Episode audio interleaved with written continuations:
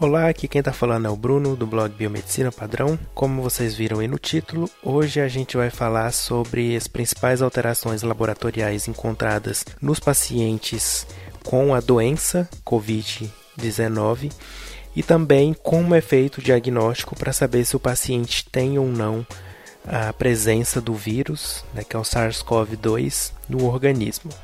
Mas antes, um recado. Depois de muito tempo, eu percebi que a gente precisava, principalmente os estudantes, de materiais bons, baratos e confiáveis para complementar os seus estudos. Foi então que eu decidi produzir apostilas de vários temas, como hematologia, parasitologia, uroanálise, e em breve vai, vão ter outros temas muito pedidos, como bioquímica, imunologia.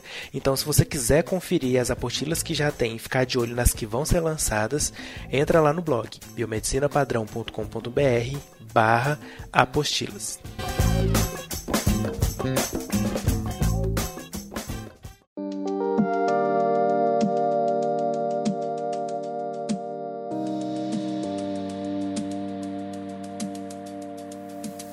Bom, no meio dessa pandemia, a gente sabe a importância que o biomédico tem né, para fazer esse acompanhamento dos pacientes na nível laboratorial e também na confirmação do diagnóstico. Então é importante a gente, como profissionais da saúde e também até estudantes, estar atento aí às alterações que esse vírus pode causar no organismo, já que é um vírus novo, então é tudo muito recente. E tudo que é importante falar, tudo que eu for mencionar aqui são dados recentes que ainda não se tem muito na literatura, ou seja, a gente está vivendo agora a construção do conhecimento sobre esse vírus. Então, algumas coisas aqui daqui um ou dois anos podem ser diferentes, mas no momento essas são as informações que a gente tem disponíveis é, e eu, que eu posso passar para vocês aqui. Vamos começar então com as alterações laboratoriais que foram encontradas em pacientes com a Covid-19.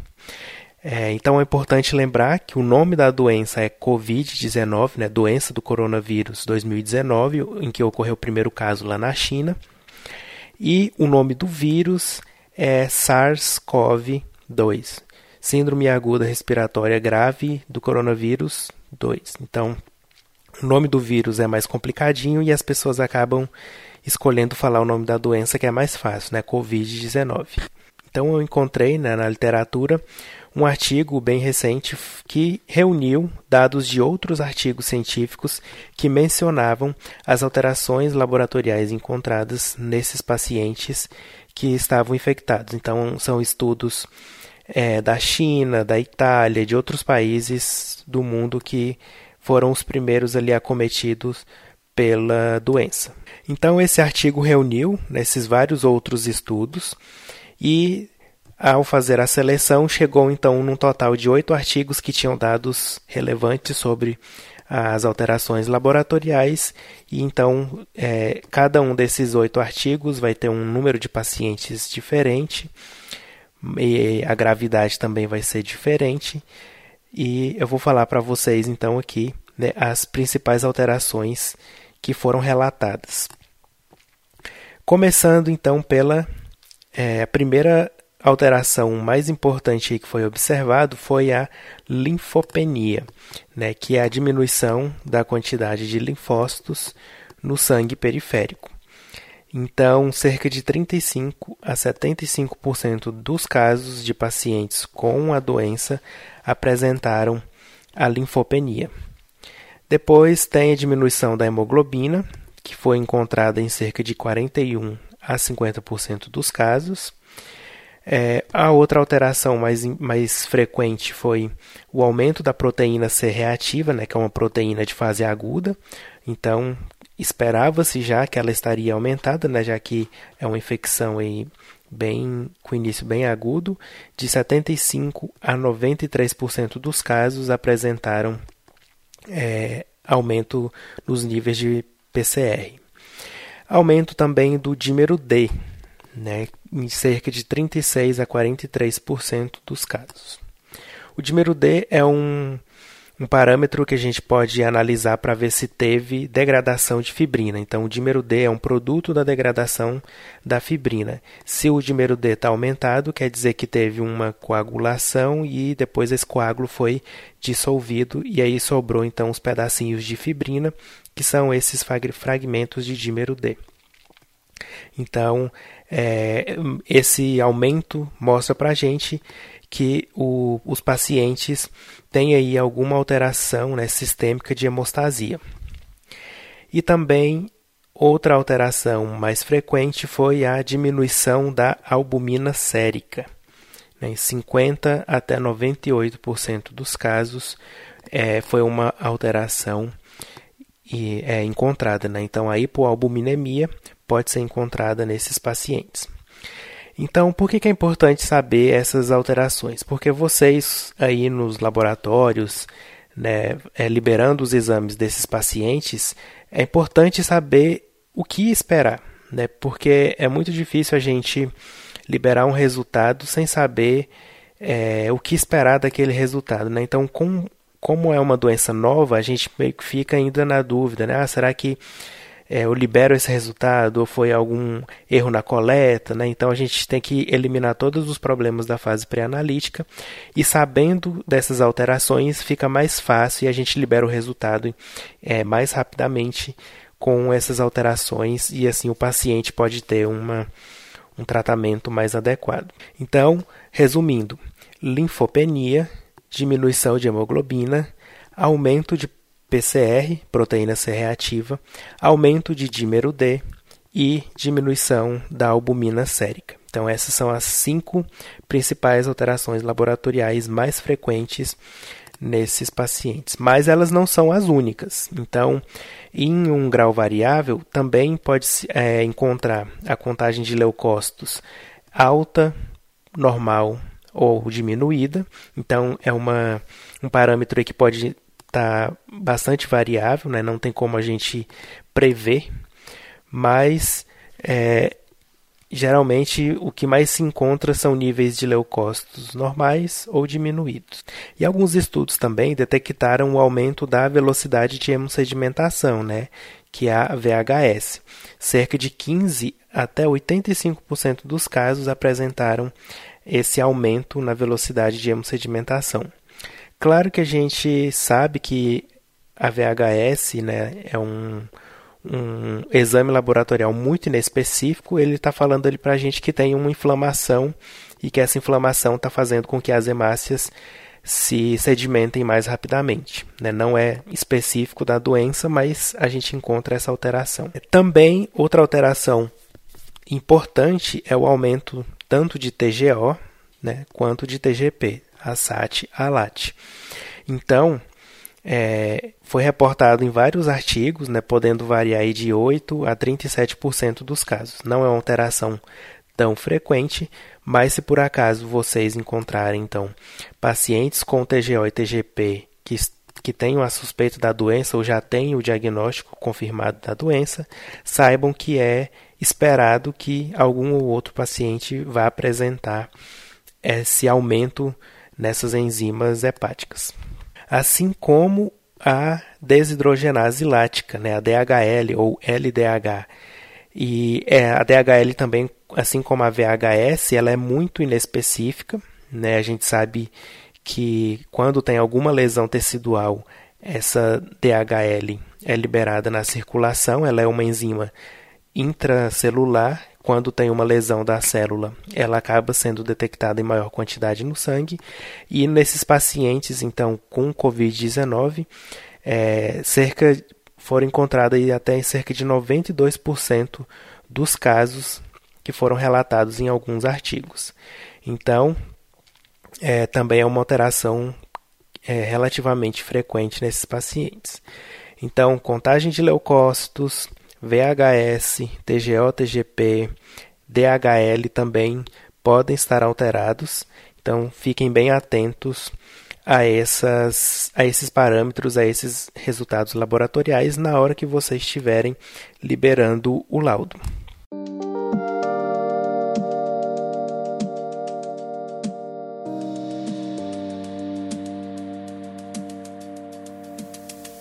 Esses exames laboratoriais também são muito importantes, né, pelo que os artigos vêm mostrando, que é muito importantes para avaliar o prognóstico de gravidade da doença. Então, alguns desses parâmetros, se não todos, é, quanto mais elevados, né, quando comparando dois grupos, são indicativos, são indicadores de que a doença pode estar grave ou estar se agravando.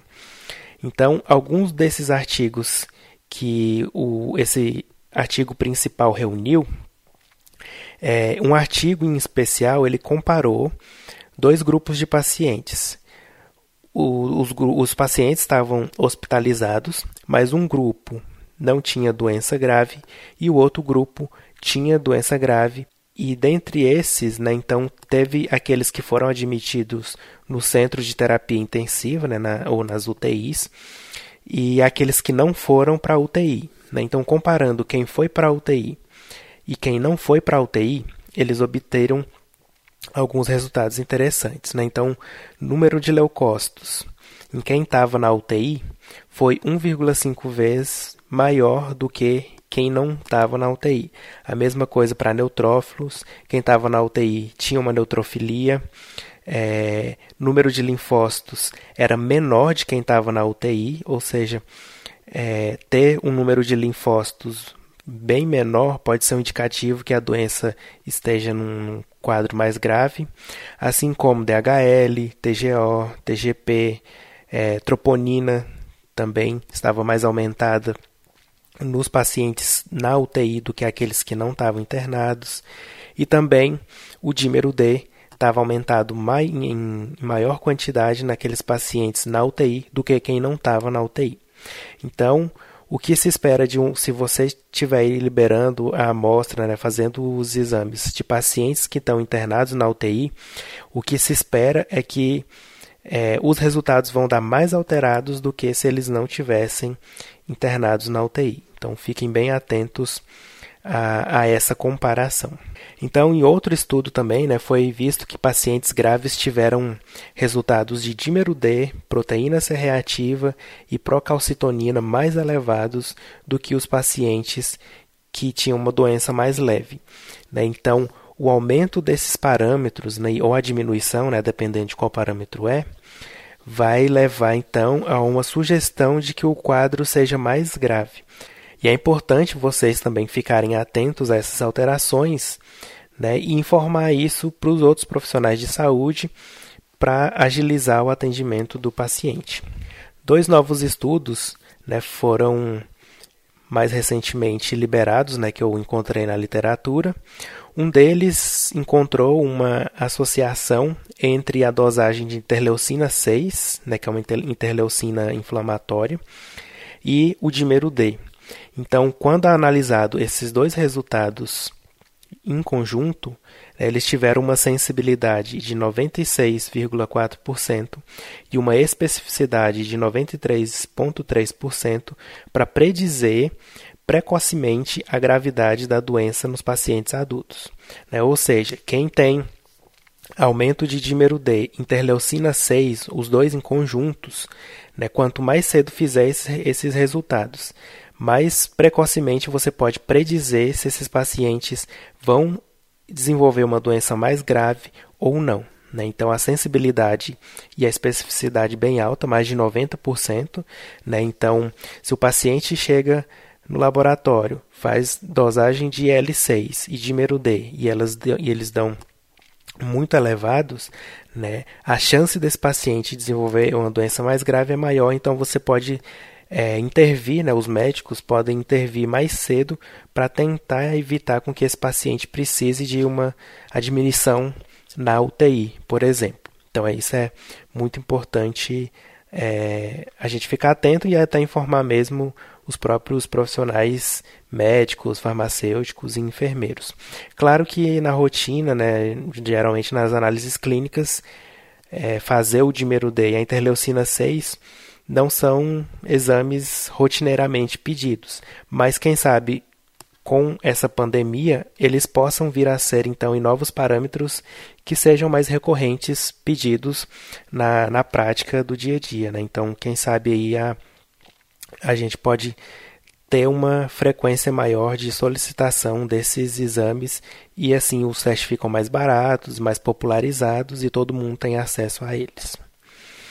Bom, uma informação importante né, para você saber e, e, poder conversar com o médico e outros profissionais da saúde é saber por que, que os pacientes apresentam linfopenia, né, com a diminuição do número de linfócitos. Essa frequente linfopenia né, que é encontrada nos pacientes com a Covid-19 sugere que o vírus age de alguma forma nos linfócitos, principalmente nos linfócitos T. Então, as partículas virais é, disseminam-se pela mucosa respiratória e aí elas entram em contato então com a enzima conversora de angiotensina 2, né, a ECA2. Essa ECA2 vai, se, vai atuar ali como um receptor e vai facilitar a entrada do vírus para o interior da célula. Né? Com isso, outras células depois vão sendo infectadas e essa disseminação do vírus pela, pela via respiratória ali, né, e por outras células, vai acabar induzindo uma tempestade de citocinas no corpo. Né? Ou seja, o corpo vai tentar responder a essa infecção, gerando vários tipos de citocinas, né, que vai causar alterações, principalmente nos leucócitos é, do sangue periférico. Né? Dentre esses leucócitos, o mais frequente aí, que provavelmente está sendo inibido, são os linfócitos T.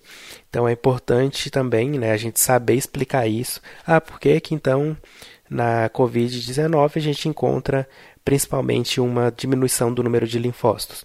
Por causa dessa, dessa tempestade de citocinas que o vírus, o vírus acaba causando né, e a resposta imune fica alterada e, consequentemente, os linfócitos diminuem sua quantidade no, no sangue periférico.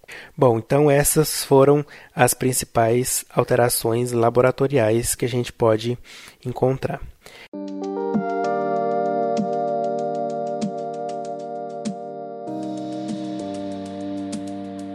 E agora, outra coisa importante é a gente falar do diagnóstico né, tanto da triagem com, quanto da confirmação da Covid-19. Então, segundo o boletim epidemiológico né, do Ministério da Saúde, um específico para o coronavírus, o protocolo de diagnóstico laboratorial da infecção pelo vírus, né, o SARS-CoV-2, é, o que tem que ser seguido é o disponibilizado pela OMS, que foi desenvolvido pelo Hospital Charité de Berlim, na Alemanha. Então, esse é o protocolo, por enquanto, que está sendo seguido para fazer o diagnóstico. O diagnóstico padrão ouro, então, é a biologia molecular, para detectar o material genético do vírus. O material genético do SARS-CoV-2 é um ácido ribonucleico, um RNA.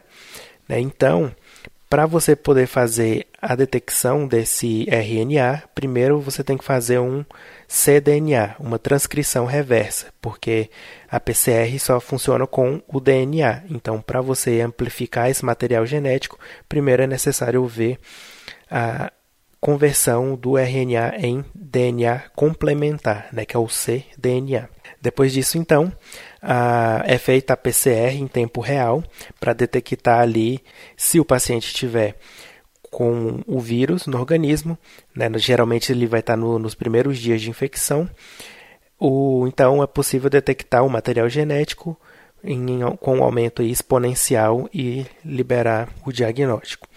Bom, é, geralmente são utilizados três genes do vírus que podem ser utilizados aí para fazer esse diagnóstico. Geralmente, dois deles são recomendados para fazer a triagem dos pacientes é, o gene E o gene N. Então, são dois genes aí que podem ser utilizados para fazer os primeiros testes. E, se precisar de uma confirmação, pode ser utilizado o gene RDRP. Geralmente são esses três genes aí que são utilizados. Então, os genes os genes E e os genes N, eles são destinados ao protocolo de triagem para detectar qualquer beta-coronavírus associado a morcego, ou seja, eles não detectam o coronavírus humano, que causa é, já é um coronavírus conhecido, é, é, bastante tempo, né? Ele é especificamente humano, né? No caso desse que a gente dessa pandemia agora, o vírus ele é zoonótico, então ele veio do animal para o ser humano. Outros coronavírus humanos então têm que ser descartados. Por isso são foram escolhidos esses dois gênios, o gene E e o gene N. E o gene RDRP ele é específico para coronavírus da síndrome respiratória aguda grave, né, que é a SARS e incluindo o SARS-CoV-2, né, que é o agente etiológico da Covid-19. Bom, Bruno, mas e aí a sorologia? Não, não detecta anticorpos? Bom, já existem né, vários testes para a detecção dos anticorpos contra a, o SARS-CoV-2. É, tem teste de ELISA e, e teste de imunocromatografia. Né? Com certeza já tem várias outras metodologias, né? quimioluminescência e várias outras para detectar esses anticorpos, porém, os protocolos atuais, né, durante agora esse período, não estão incluindo a detecção de anticorpos para fazer o diagnóstico da infecção.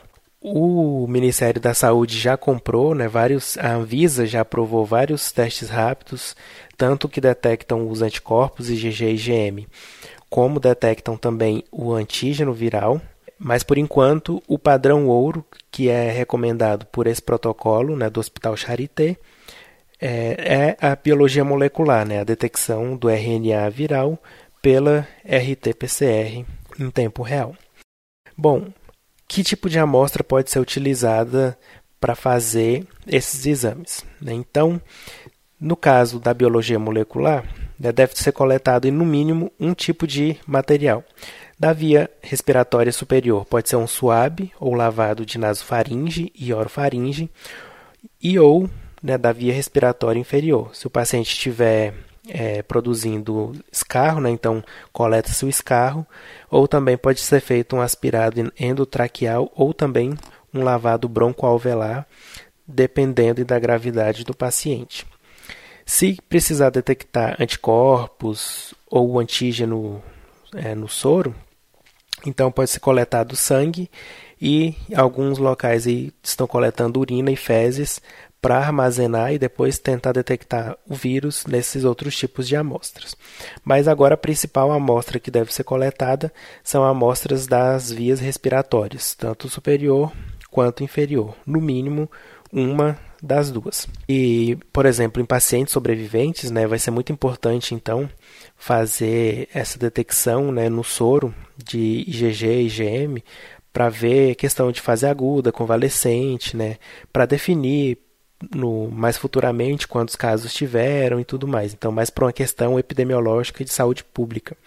Né, mas para o diagnóstico, para falar, esse paciente está com coronavírus, ele vai estar é, tá mais grave ou não, aí a gente tem que recorrer para a biologia molecular e para aquelas alterações nos exames laboratoriais que eu falei para vocês.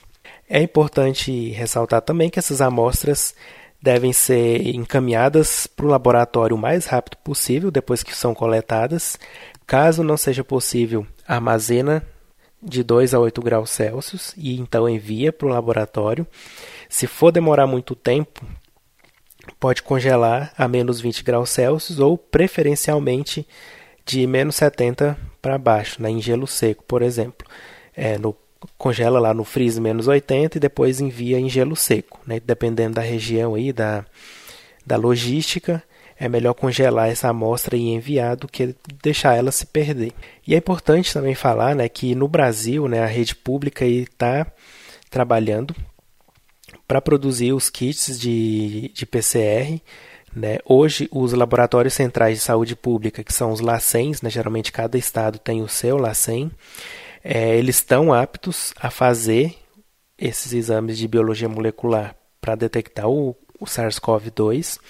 A Fiocruz está fazendo, né, através do Instituto Biomanguinhos, estão produzindo os kits né, para serem feitos os exames.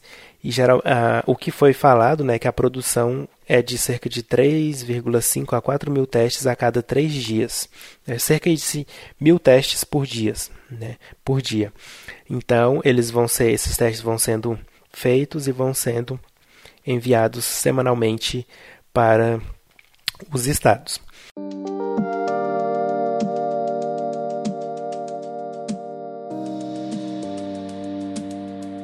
Então, esse foi um, um resumo geral do que está acontecendo aí nessa parte laboratorial e de diagnóstico né, da Covid-19.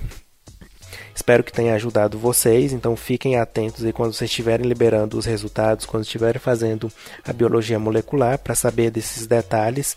Mais informações vocês podem encontrar lá no blog. Eu coloquei todas as referências que eu utilizei para fazer os dois posts, para fazer esse podcast. São mais de é, sete referências lá, bem, bem recentes mesmo, para vocês ficarem por dentro.